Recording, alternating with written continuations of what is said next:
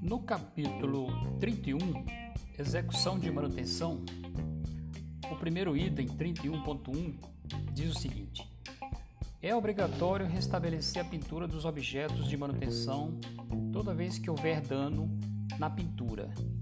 Ok, restabelecer a pintura para deixar conforme.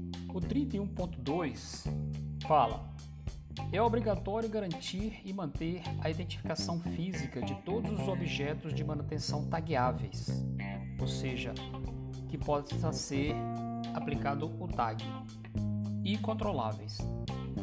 Caso haja uma intervenção ou uma degradação da mesma da, desse objeto, deverá restaurar as informações garantindo a visibilidade e legibilidade da identificação física dos objetos de manutenção. Aqui não sei se ficou claro que a danificação é do objeto ou do tag. Vamos ler mais para ver se chegamos a uma conclusão. Exemplo: para trilhos que tenham degradações que impeçam a identificação completa de sua parte ou todo, este deve ser identificado por valores genéricos e minimamente pelo fabricante, mês e ano de fabricação. Aqui no caso a gente observa que é a peça, o objeto que está sendo danificado que perdeu a identificação, a visibilidade da identificação. Caso nenhum dessas seja possível, este deve ser avaliado pela engenharia como possível ponto de substituição. Ou seja, a identificação, a visibilidade da identificação e legibilidade de um objeto tem que ser garantida, senão ela pode ser considerada um possível ponto de substituição.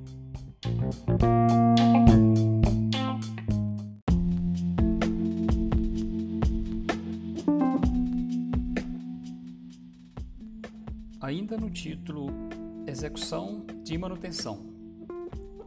O item 31.3 cita: É obrigatório que todo ativo em condição de risco deverá ser interditado e a condição do mesmo informada em tempo hábil às pessoas responsáveis. Em tempo hábil, obviamente, para evitar o uso de um ativo que se encontra em condições de risco. O item 31.4 ressalta: é obrigatório que todo ativo seja liberado somente em condições em condição operacional segura. Da mesma forma que em condição de risco ele deve ser interditado para ser liberado somente após uma verificação e garantia de condição operacional segura. O 31.5 fala é obrigatória a presença da ordem de manutenção impressa ou em meio eletrônico, exemplo, coletor de dados, no local de execução dos serviços, salvos nas ocorrências emergenciais e de oportunidade, momento no qual deverá ser realizado o registro no sistema informatizado. Ou seja, a ordem de manutenção tem que estar no local da execução do serviço e as exceções que ocorrem em emergência ou de oportunidade devem estar realizados no registro do sistema informatizado da empresa. O 31.6 fala: é obrigatória que toda demanda de manutenção identificada deverá ser informada com tempo hábil para solução da mesma planejamento para a execução em tempo hábil.